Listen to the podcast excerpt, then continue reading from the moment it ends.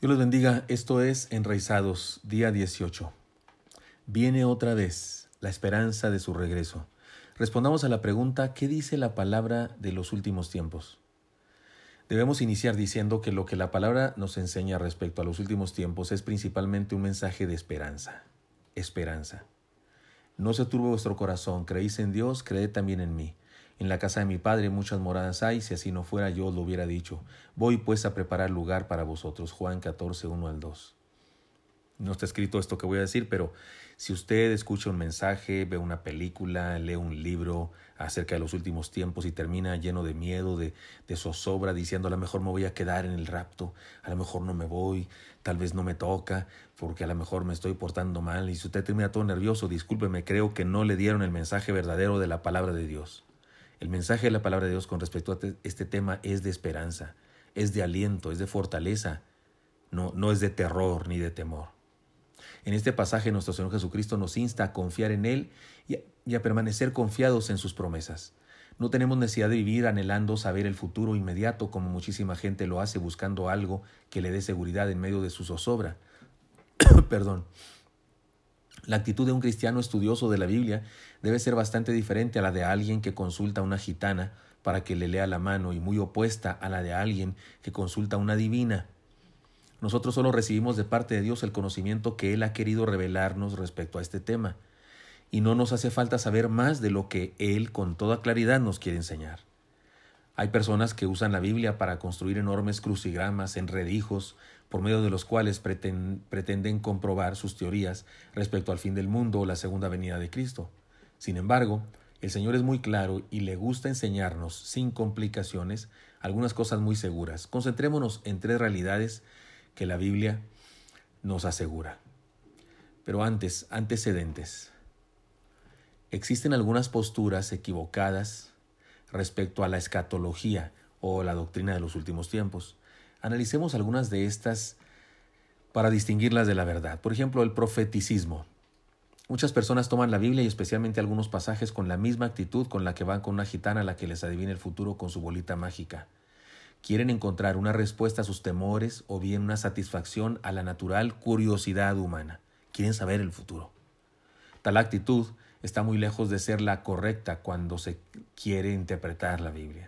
Porque hay una pasión, ¿no? En todo ser humano, más o menos natural, de saber el futuro. Por ahí leí hace muchísimo una novela que no recuerdo ni dónde ni, ni de quién, acerca de un hombre que hizo un artefacto.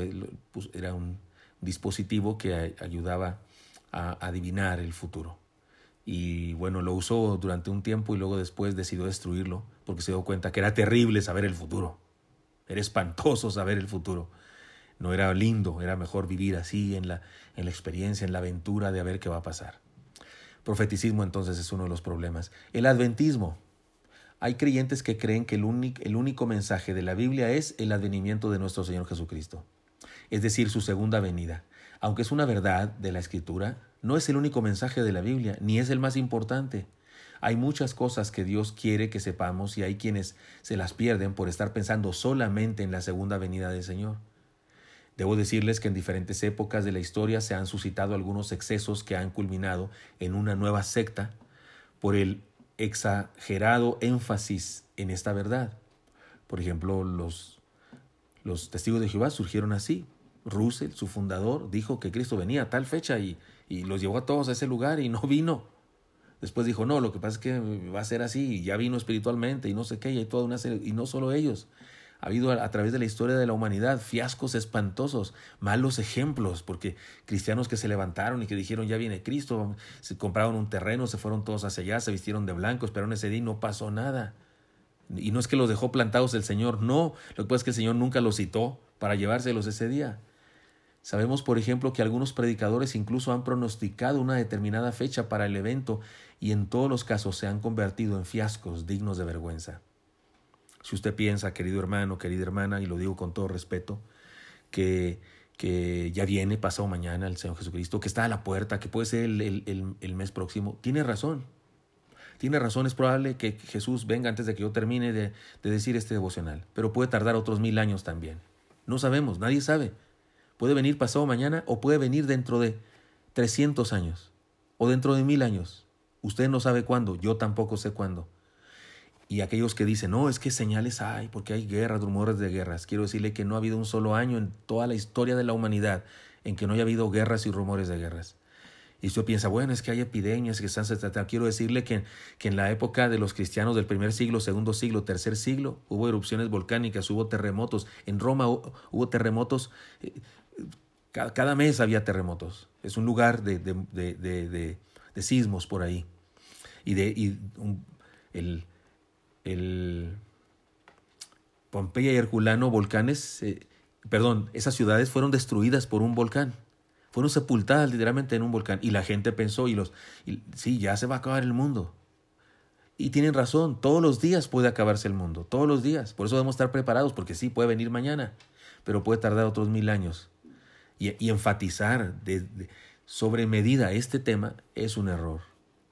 Porque el Señor dijo muchas más cosas que, este mensaje y deberíamos decirlas también. Por eso hay otro error con respecto a este de la escatología, el sensacionalismo. Así como hay gente adicta a la adrenalina, que busca emociones fuertes y peligrosas, paracaidismo, caída libre, etc., así mismo hay cristianos que buscan emociones espirituales extraordinarias. No consideran bueno un mensaje si éste no les pone la carne de gallina y los pelos de punta. Por ello buscan cada día diferentes interpretaciones de la Biblia, aplicaciones deliberadas e interpretaciones literalistas con tal de convertir las enseñanzas de la palabra en motivaciones emocionantes y sentimentaloides. No es la manera adecuada de interpretar la Biblia, por supuesto, y uno se pierde muchísimas e importantísimas enseñanzas por mantener esta actitud sensacionalista. No seamos sensacionalistas.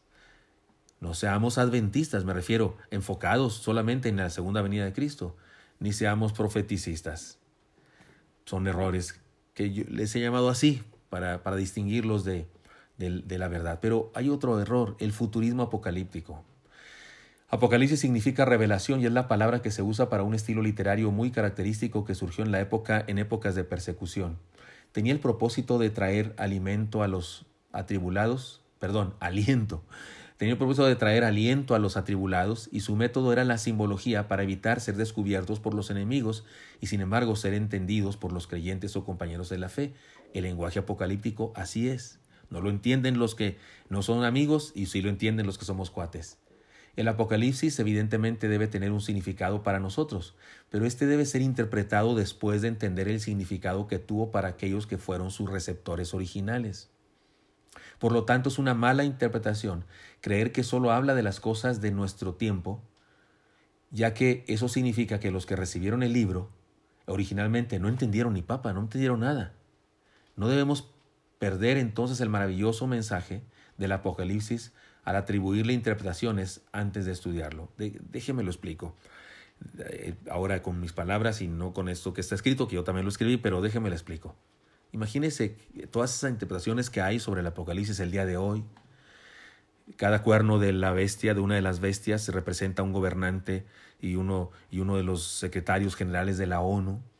Y ciertas cosas que dice ahí son, es una presa que está haciendo China y el mercado común europeo. Imagínese que un cristiano de aquella época, un cristiano del, del primer siglo, que recibe la carta, el libro del Apocalipsis, sus dos hijos fueron llevados un día, eh, llegaron a su casa los soldados romanos y fueron llevados al circo romano y, y, los sacrificaron por haber creído en Cristo.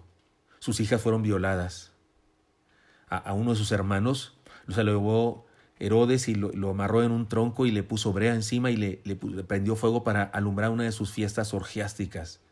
A uno de sus vecinos le, le cosieron tela de animales recién asesinados perdón, le, cosieron pieles de animales recién asesinados a su, a su piel, a su cuerpo, así en vivo, le cosieron, en vivo, sin anestesia, y luego le echaron a correr para que perros de casa los persiguieran y los destrozaran. Y este hermano, que le estoy hablando, que ha vivido estas cosas, recibe el Apocalipsis. Y, no entiende ni papa, porque él no sabe nada del mercado común europeo y no sabe del, de las presas que está haciendo China y no sabe, no sabe del, de Hitler y no sabe, no sabe nada de eso y él lee el Apocalipsis, entonces no entiende ni papa. O tal vez entiende, ah, en el futuro va a haber una iglesia eh, apóstata que va a ser así. ¿Cómo vas a entender eso? Él recibió un mensaje, ese hermano en Cristo, con esas circunstancias terribles que vivió alrededor de él, él recibió un mensaje para su propia vida, un mensaje de aliento. Bueno, cuando estudiamos el Apocalipsis, necesitamos entender eso primero. Entender qué entendieron los que lo recibieron de primera mano y luego aplicar eso a nuestra vida. De hecho, estoy tentado a los devocionales con el paz, esos que estoy ahora mismo haciendo en Marcos, estoy tentado en, en la próxima tanda hacerlos basados en Apocalipsis. Todavía no lo decido, pero es probable que, que tal vez lo haga. Pero cuidado con el futurismo apocalíptico. Otro, otro error con respecto a esto de la escatología, el dispensacionalismo.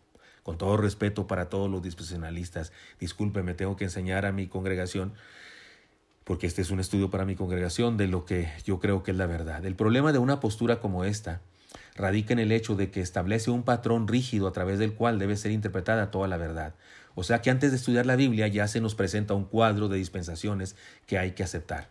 Los dispensacionalistas nos dicen antes de leer la Biblia, hay siete dispensaciones en la vida, siete maneras como Dios se relaciona con los hombres, siete desafíos del ser humano, de Dios al ser humano, siete maneras de violar ese desafío, siete consecuencias, y, entonces ya hay un patrón y, y no te puedes salir de ahí.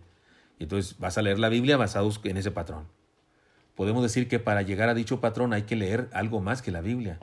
Por otro lado, al igual que la postura anterior, nos hace pensar que aquellos que leyeron en otra época los escritos sagrados no entendieron nada. Debemos mejor estudiar la Biblia sin anticipaciones, sin sistemas que nos obligan a, dirigir nuestros rumbos mentales en esa dirección. Por ejemplo, el dispensacionalismo habla de diferentes etapas. Algunos incluso dicen, por ejemplo, que las siete iglesias del Apocalipsis son siete etapas diferentes, siete distintas etapas que cada una de ellas representa la era, la era de Cristo, la era apostólica, la, la era temprana Edad Media, y así van diciendo, y que ahora mismo estamos en la etapa de la Odisea. Pero resulta que Juan, que escribió, digámoslo así, en, la, en otra etapa, no en la última, sino en una mucho anterior, Juan, en la, al final de su Apocalipsis, dice, ven Señor Jesús.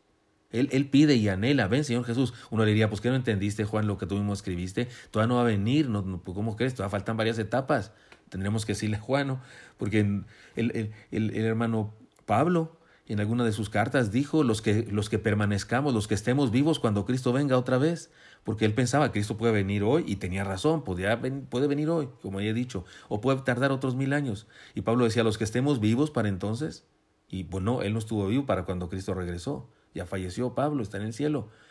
Entonces, si, pensamos que Pablo decía eso, no entendió ni papa del dispensacionalismo, tal vez porque no creía en eso, tal vez porque eso fue un invento de mucho posterior. Disculpen, todos los dispensacionalistas que me escuchan, los que leen la Biblia de Scofield y, no saben distinguir entre lo que es la Biblia y lo que es el, del hermano Scofield, un tipazo de primera, un gran hombre, un gran pastor, un gran teólogo, pero yo no creo en ese sistema del, dispensacionalismo del que él hablaba, pero todos los que leen esa Biblia y piensan que todo eso que dice, además de la Biblia, es, una verdad absoluta, no necesariamente. La Biblia es la palabra de Dios, nada, todos los demás somos falibles, todos los seres humanos, todos los predicadores, todos los pastores, todos los teólogos, todos los que decimos alguna cosa como esto que estoy yo diciendo, somos falibles. Solo la palabra de Dios es infalible y a ella debemos recurrir. Y, por eso cada quien de nosotros la interpreta y comparte su interpretación. Yo la comparto con ustedes esta.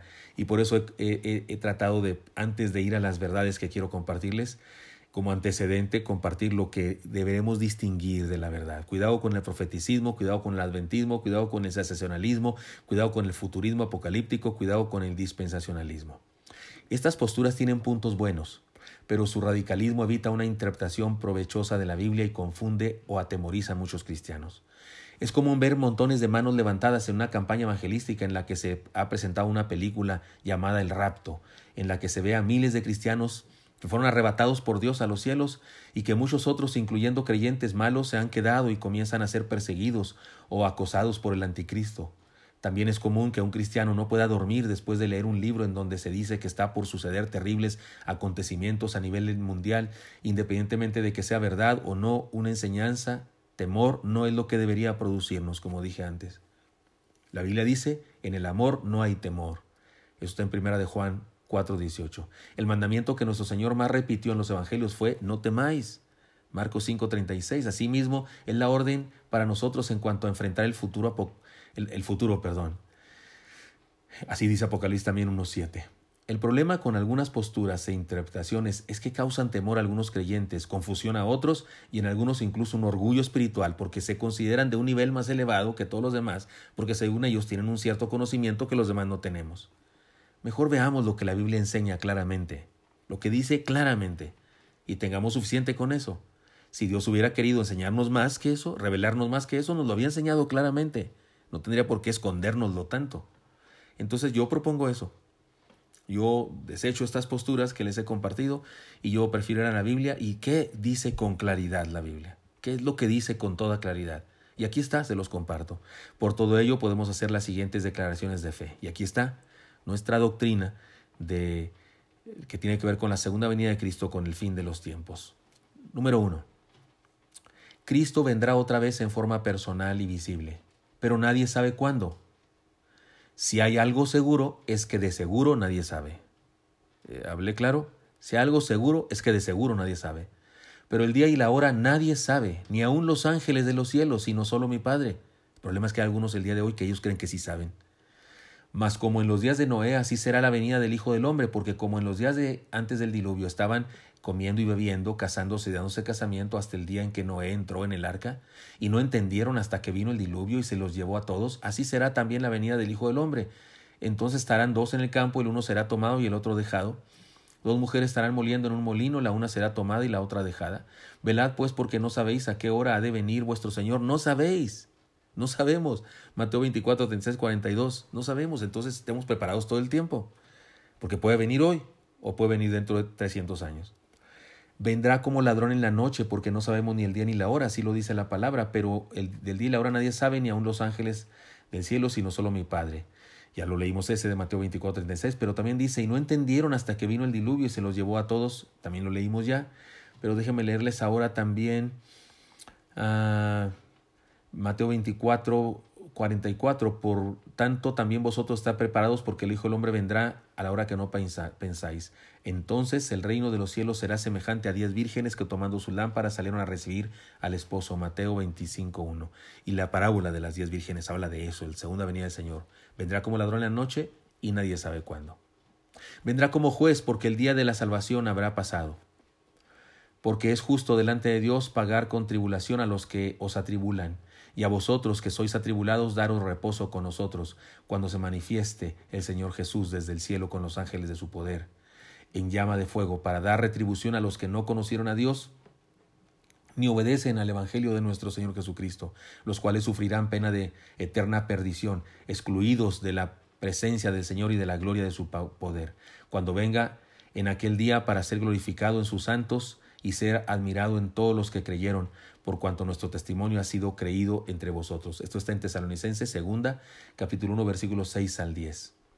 También dice, de estos también profetizó Enoch, séptimo desde Adán, diciendo, He aquí vino el Señor con sus santas decenas de millares, para hacer juicio contra todos, y dejar convictos a todos los impíos de todas sus obras impías que han hecho impíamente, y de todas las cosas duras que los pecadores impíos han hablado contra él. Judas 1, 14, 15, Judas 14, 15. He aquí yo vengo pronto y mi galardón conmigo para recompensar a cada uno según su obra. Apocalipsis 22, 12. Vendrá a juzgar, vendrá a dar, pues se oye raro, pero castigos y premios, a juzgar, a dar a cada quien su merecido. Cualquiera puede alardear de mucho estudio o de tener ciertas claves, pero una cosa es clara en la Biblia. A nadie le ha sido dado el dato del lugar y la hora. Nadie lo sabe, pero sí sabemos que viene, eso sí sabemos que viene y que viene como ladrón a la noche y que viene a juzgar. Ya no viene a morir o a enseñar, no, ahora viene a juzgar. Otra cosa que sí sabemos, que hay que prepararse. Si hay algo que hacer es estar listo.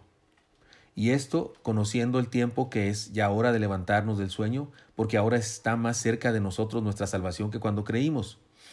La noche está avanzada y se acerca el día. Desechemos pues las obras de las tinieblas y vistámonos las armas de la luz. Andemos como de día, honestamente, no en glotonerías y borracheras, no en lujurias y lascivias, no en contiendas y envidias, sino vestidos del Señor Jesucristo, y no proveáis para los deseos de la carne. Romanos 13, 11 a 14. Si esto está seguro, debemos prepararnos. Toda la Biblia nos indica que lo que más le interesa a Dios después de salvarnos y acercarnos a Él es hacer de nosotros buenas personas. Conocer el futuro a la perfección no hace mejores a las personas, pero personas que mejoran cada día enfrentan de manera más adecuada el futuro. Tercera cosa que es segura en la Biblia, que sí sabemos, porque la Biblia lo aclara, que el Evangelio se extenderá a todo el mundo. Si hay algo en que cooperar es predicando. Y será predicado este Evangelio del reino a todo el mundo, para testimonio a todas las naciones, y entonces vendrá el fin. Mateo 24, 14. Pero recibiréis poder cuando haya venido sobre vosotros el Espíritu Santo, y me seréis testigos en Jerusalén, en toda Judea, en Samaria, hasta lo último de la tierra. Hechos 1.8. Vivir para compartir el Evangelio es lo mejor, la mejor manera de esperar el fin. Nosotros no somos la comisión de tiempo y lugar para el fin, o la segunda venida de Cristo, pero somos de la comisión de preparación para el evento. Cumplamos la misión que nos corresponde y dejémosle a Dios la suya. Que, que lo que podemos hacer mejor es predicar, porque está clarísimo que el Evangelio será predicado todo, en todo el mundo. Además, está, es, seguro también, en cuarto lugar me parece, a ver, déjenme les digo que Cristo viene otra vez y en forma personal, que debemos prepararnos, que el Evangelio se extenderá. Sí, en cuarto lugar, que Cristo regresará. Si hay algo que anhelar es poder ver cara a cara al Señor. Porque como el relámpago que sale del oriente y se muestra hasta el occidente, así será también la venida del Hijo del Hombre, Mateo 24, 27. El fin, los últimos tiempos, no es algo para tener, sino algo, no es algo para temer, sino algo para anhelar, porque sea como sea, finalmente estaremos cara a cara con aquel que nos salvó. Será fiesta, su regreso, no, no un momento de terror, temor, angustia, no, será una fiesta. Para los que hemos creído, por supuesto, para, que, para los que le esperamos con gozo. Entonces, sí, que Cristo regresará es un hecho. Quinta cosa que es seguro, que esta sí la sabemos, con la historia humana, perdón, la historia humana terminará. La historia humana, la historia tal como la conocemos terminará. Si hay algo que nos surge es que no habrá más oportunidades. Vi un cielo nuevo y una tierra nueva porque el primer cielo y la primera tierra pasaron y el mar ya no existía más. Apocalipsis 21.1. En los planes de Dios están muchas cosas, las sepamos o no, y una de ellas es el fin del transcurrir de la historia tal como lo entendemos nosotros. Es importante cumplir con lo que ahora nos toca a cada uno. En el mundo muchas personas hablan de una historia cíclica, que hay ciclos y que pasa algo y se repite y volvemos al inicio. Bueno, la, enseñanza de la Biblia es que la historia es lineal. Vamos hacia algún fin. Hay cosas que se repiten, sin duda hay ciclos, como los ciclos de la naturaleza, como los ciclos de las estaciones, sí, hay cosas así, pero la historia del ser humano es lineal. Nos dirigimos hacia un final. Y terminará, y por eso es tan grave prepararnos y por eso es tan grave predicar, porque llegará un momento en que ya no habrá oportunidad. Como cuando Noé Dios cerró la puerta del arca y ya no hubo oportunidad para entrar. Así, un día se cerrará la oportunidad. Sexta cosa, sexta verdad que, es, que, está clara, que está en la Biblia muy clara, que habrá un juicio final. Si hay algo que no debemos olvidar es que Dios hará justicia. Y vi un gran trono blanco y al que estaba sentado en él, de delante del cual huyeron la tierra y el cielo, y ningún lugar se encontró para ellos. Apocalipsis 20:11. Enjugará Dios toda lágrima de los ojos de ellos y ya no habrá muerte, ni habrá más llanto, ni clamor, ni dolor, porque las primeras cosas pasaron. Apocalipsis 21:4. Una de las razones más poderosas para procurar una vida consagrada a Dios es la realidad de que seremos evaluados a la luz de la justicia divina. Qué bendición que hemos sido justificados por nuestro Señor y su justicia nos protege, pero qué de nuestros hechos en la fe, de nuestras actitudes en la vida cristiana y de nuestra gratitud y adoración. Por eso, seamos buenos, hagamos el bien, perfeccionemos, dejemos que Dios perfeccione nuestra vida, porque habrá un juicio. No lo debemos olvidar. Y séptima cosa que está clara en la Biblia con respecto a este asunto de la escatología, que habrá un destino final para los hombres. Si hay algo de que preocuparse, que se preocupen los que no son cristianos, es por quienes no han creído. Bueno, usted y yo también nos podemos preocupar de eso, de los que no han creído. Y si alguien os preguntare por qué lo desatás, lo desatáis, le responderéis así, porque el Señor lo necesita. Me parece que ese texto está equivocado, perdonen ustedes, ese texto no, no va ahí, pero de cualquier manera, habrá un destino final para los hombres. Podemos poner Mateo 24, y 25, todo el pasaje de Mateo 24, 25, donde se habla del fin de los tiempos y también dice el Señor que en el final de los tiempos Él apartará como se apartan las ovejas de los cabritos. Creo que ese texto iría mejor aquí. Y sí, habrá un destino final para los seres humanos. Y eh, uno de los destinos será donde será el lloro y el crujir de dientes y otro destino será la eternidad con Dios. Perdonen que el texto esté equivocado aquí. Definitivamente lo más delicado de todo es que hay gente que no ha creído al anuncio del Evangelio y para ellos el desenlace sí es fatal. Ocupémonos de evangelizar a nuestros seres queridos que aún no se entregan al Señor. Creo que también podríamos poner aquí, para todos ustedes que están oyendo esto, si son maestros, Juan capítulo 3, 17 y 18. Tal vez desde el 16, pero después del 16 dice los que los que no han creído ya han sido condenados porque no han creído en el nombre del unigénito Hijo de Dios. Eso está en el 17, me parece, o el 18. Entonces creo que esos textos también pueden ir aquí. Estas cosas sí son claras. ¿Cuándo viene el Señor? No lo sabemos. Ya viene el próximo mes, porque hay gente que dice, pastor, ¿por qué no predica usted más sobre la segunda venida de Cristo? Si ya viene, mire que ya está a la puerta, porque hay señales, hay toda la historia de la humanidad, ha habido las mismas señales. No, no depende de que de las señales, ni depende de que las observemos nosotros, depende de que de su soberanía. Pero ¿sabe qué? Pero sí, vivamos como que ya viene pasado mañana, pero no espantando a la gente. No, predicando la palabra y predicando toda la palabra. Predicando, mire, yo estoy predicando acerca de la segunda venida de Cristo ahora, pero, pero voy a enseñar 42 doctrinas, 42 enseñanzas doctrinales. Una de ellas es esta. Pero imagínense que los 42 veces, los 42 días yo me la pasé diciendo, y hay cuidado con ustedes, y prepárense pecadores porque ya viene, y usted todo espantado 42 días, porque yo lo espanto con las ideas futuristas, adventistas, de, de, de ¿cómo le llamé? De, de este, interpretación apocalíptica, le llamé sensacionalismo, futurismo apocalíptico, y usted todo espantado durante 42 días porque yo duro y dale con solo ese tema, con solo esa cantaleta. No, no puedo hacer eso, no lo voy a hacer. No lo hace la Biblia, no lo hizo el Señor Jesucristo, yo menos. Pero estas cosas sí son seguras. Estas siete cosas, ¿quiere que haga un resumen de ellas? No, no resumen, sino que las mencione todas ellas. Número uno, de que estamos seguros que Cristo vendrá otra vez en forma personal y visible como al en la noche, como juez, que hay que prepararse, que el Evangelio se extenderá en todo el mundo, que el Señor regresará y debemos anhelar que regrese porque Él vendrá en persona, que la historia terminará, que habrá un juicio final, que habrá dos destinos a donde los seres humanos irán, los que creen y los que no creen. Conclusión. En Oreb nos esforzamos por enseñar lo que el Señor Jesús nos dejó como mandato. En su discipulado a los doce, no vemos un énfasis exagerado en relación a su regreso o el fin del mundo. No vemos al Señor diciendo, vayan y díganle a todos que vengo de inmediato y que se preparen y que, y que se van a quedar y cantenle esa cancioncita ese de, de, terror que dice, te has quedado atrás, para que tengan miedo y no duerman en paz. No dice eso el Señor. Ante la pregunta expresa de ellos en relación a este tema, el Señor les confrontó con la tarea de ser testigos. Señor, ¿cuándo serán estas cosas? Dinos. ¿Qué señal habrá de tu Bueno, le leo. Entonces los que se habían reunido le preguntaron diciendo, Señor, ¿restaurarás a Israel en, en este tiempo? Y les dijo, no os toca a vosotros saber los tiempos o las sazones que el Padre puso en su sola potestad. Fíjese lo que no les toca. Traducción, ¿qué les importa, no? Más o menos.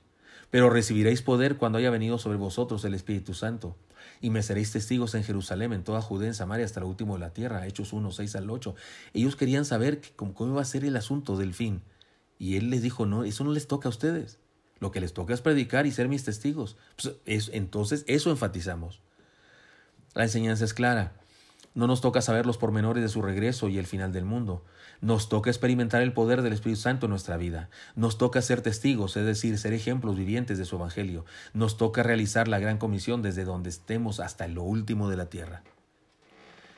El argumentar que en nuestra actualidad hay guerras y rumores de guerras, que hay epidemias y crecimiento de la maldad para decir que el Señor está a punto de venir, es ignorar la historia de la humanidad. Siempre han existido guerras y rumores de guerras, epidemias, catástrofes naturales y corrupción en la sociedad. Por eso el Señor también dijo que, como en los días de Noé, la humanidad sería sorprendida. Debemos entender que el Señor podría venir ahora mismo o podría tardar otros mil años. Él dijo que nadie sabe. Debemos enfatizar su Evangelio y no tratar de atemorizar a las personas con el fin del mundo. El miedo nunca ha ayudado a que la gente se convierta. Si acaso ayuda a que algunos se hagan pasar por cristianos sin serlo. Pablo dijo, por las misericordias de Dios, Es decir, si el amor y la gracia y la misericordia de Dios no mueve a una persona a convertirse, nada lo hará. No estamos aquí para espantar gente, estamos aquí para dar esperanza. Para explicar esto, déjenme contarles una historia. Un pequeño lloraba en el departamento de niños de la iglesia infantil, en el que por primera vez sus padres lo habían dejado para ir al culto de adultos. Nadie lo podía calmar ni con galletas ni con cuentos. El niño estaba llore y llore. Finalmente, otro niño que ya tenía experiencia de ser dejado ahí por su papá y su mamá, se acercó al niño que lloraba y le dijo, No llores, ya no te preocupes, no nos quedaremos aquí para siempre, te lo aseguro. Un día yo fui el último, pero al fin mis papás vinieron por mí. Nadie se queda aquí para siempre. Tus papás van a venir por ti, créelo. Mientras vamos a jugar. Y el pequeño se limpió la cara, el que lloraba se limpió la cara y se fue a jugar. La promesa de su regreso de nuestro Señor debe animarnos, alentarnos, alegrarnos e impulsarnos a ser sus discípulos. La realidad de su regreso y el fin de la historia es una verdad que da sentido a nuestra vida, en tanto que será la confirmación de nuestra fe y la victoria de todas nuestras luchas. Cuando suceda, todo habrá valido la pena. Esta es la doctrina, mis hermanos, de la escatología. Viene otra vez la esperanza de su regreso. Hay muchas más cosas, seguramente otras cosas habría que decir, pero esto es lo fundamental. Este es el resumen de lo fundamental que tiene que ver con la escatología, con el final de los tiempos. ¿Quiere usted saber más? Pues vaya con una gitana o vaya con, no sé, a que le lean la carta porque, eh, digo, estoy bromeando, por supuesto, no vaya, por supuesto, no vaya. Pero digo, si usted quiere saber con exactitud cosas que la Biblia no dijo, pues tiene que buscar en otro lado pero yo le recomiendo, no lo busque en otro lado, nadie lo sabe, ni las gitanas, ni los pues, llamados profetas, porque hay unos que se queden profetas y que, Dios le revela cosas y demás, algunos de ellos no son más que engañadores. Mejor creamos estas cosas que son claras en la Biblia y que Dios sí nos dijo. Y bueno, le encargo que nos veamos mañana para seguir estudiando la palabra del Señor. Hasta pronto.